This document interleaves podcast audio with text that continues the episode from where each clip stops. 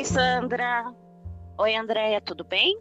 Hoje a gente está aqui para continuar a história das, da, do Akin. Vocês lembram como terminaram? A história terminou com Akin muito triste, até chorando por conta dos xingamentos que ele teve na escola. Então, vamos lá? Bora lá começar o segundo episódio da nossa aventura de Akin? Oi, Márcia, tudo bem? Tudo bem. Oi, Márcia. Que legal que a gente vai continuar a nossa história. Vamos lá começar? Vamos. Akin estava caminhando sozinho na mata. Era noite. Lá ele ouvia todos os sons dos bichos da floresta e nem todos ele reconhecia. Cada vez que pisava num graveto, seu coração parecia querer parar de susto com o breu da mata fechada. De repente, Akin avista uma luz, que de longe parecia caminhar em sua direção. Ele ficou tão apavorado que não teve mais coragem de caminhar, até que viu uma silhueta e se assustou, quase fez xixi nas calças. Tremendo de medo, fica frente a um homem enorme que olhava seriamente para ele. Era alto e forte, um caçador em uma das mãos, arco e flecha. No ombro, carregava um coelho e tatu mortos, enfiados em um pedaço de galho. Seus olhos avermelhados contrastavam com sua pele escura e brilhante. Ao mesmo tempo que sentia medo, a quem não conseguia esconder admiração diante de uma figura tão bonita e que parecia com ele, com seu avô e seu pai até que o silêncio foi quebrado.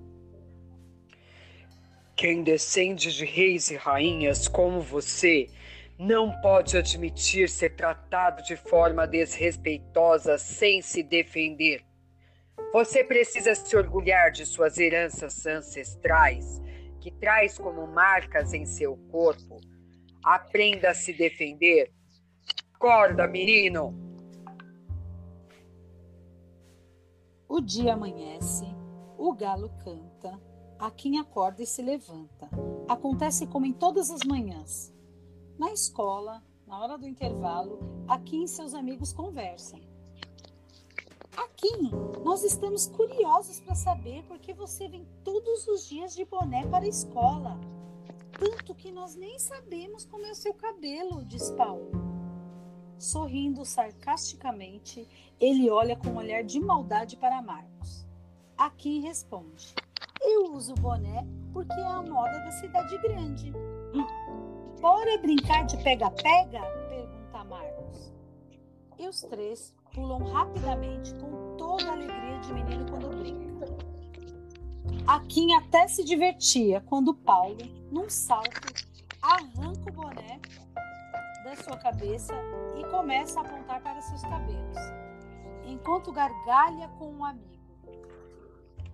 Marcos imediatamente joga o boné para o outro e ficam os dois assim, fazendo a Kim pular entre eles, tentando recuperar o boné.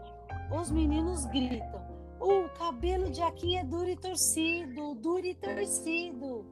Bastou. Aquilo foi demais para Akin que saiu correndo, fugindo da escola. Correu até chegar na sua casa.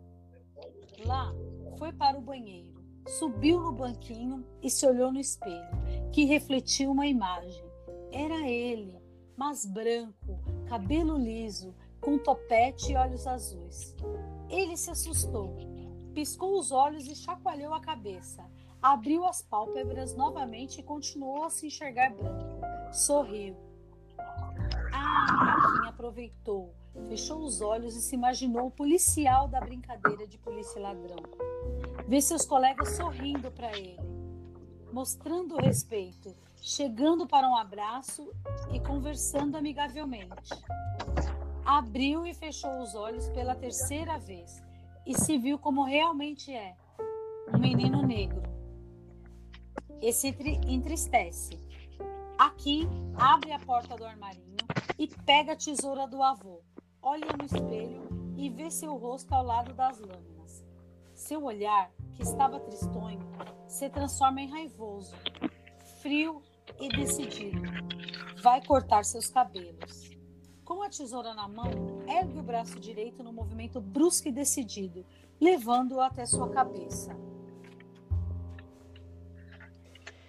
Então, seu avô entra no banheiro e segura o seu pulso. Aqui estava assustado. O avô, seu dito Pereira, tira a tesoura da mão dele. Ternura. Aqui não queria abraços. Ainda estava com raiva e lágrimas escorriam do seu rosto.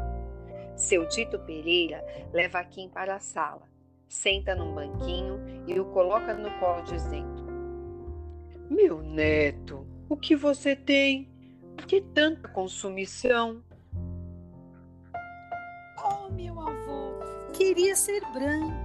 Na TV e nas revistas, ninguém é parecido com a gente, com nossa cor e nosso cabelo. Ninguém me acha bonito.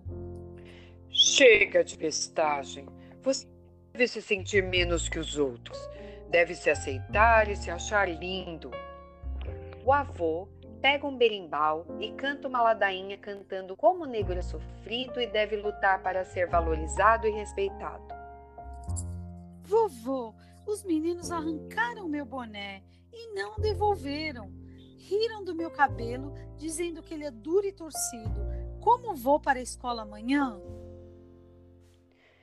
Seu Dito Pereira se levantou e foi um baú empoeirado. Pegou uma pasta de couro marrom e deu na mão do. Vamos para o quintal, caminhar entre as plantas e flores. Elas podem te curar. No quintal, Fêmea e Caim sentam no chão entre os pés de manjericão. Femi pega as flores e coloca no cabelo. Aqui em seu dito caminham na roça, o avô colhe alecrim e arruda e coloca no naquim para cheirar. Já na cozinha, seu dito Pereira coloca e as ervas numa panela para cozinhar no fogão a lenha. Aquim, sentado no banco, fica observando o avô. Filho, abra a pasta que te dei. Olhe os desenhos e as fotos. O primeiro desenho é do seu tataravô segundo do seu bisavô. A primeira foto, eu. A segunda, seu pai. O que tem? Todos são negros. E o que mais você vê? Todos têm cabelo torcido. Filho, nunca reproduz os xingamentos que aprende com seus colegas violentos que você não enxergou é o orgulho que nós demonstramos em ter de nós mesmos o nosso cabelo crespo que herdamos de nossos antepassados, reis e rainhas africanos. Rainha africana? Rei africano, vô?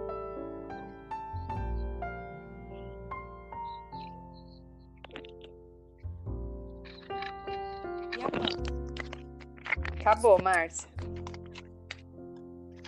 E agora, gente? E agora, gente? Acabou. Acabou essa história. Acabou esse capítulo. Olha só o que aprendemos hoje, hein, meninas? O que, que nós aprendemos hoje? O que, que a história quis passar para a gente? A importância da nossa cultura, a importância da nossa negritude, a importância do nosso cabelo, Isso não é mesmo, André e Sandra? é muito importante cada um respeitar as características do outro, né? A gente não pode falar mal do cabelo do amigo, a gente não pode falar mal do corpo do amigo, né? Não pode falar mal da roupa. É isso que o Akin trouxe pra gente hoje, não é mesmo? Isso o mesmo. O vovô, e não é, amanhã tem mais.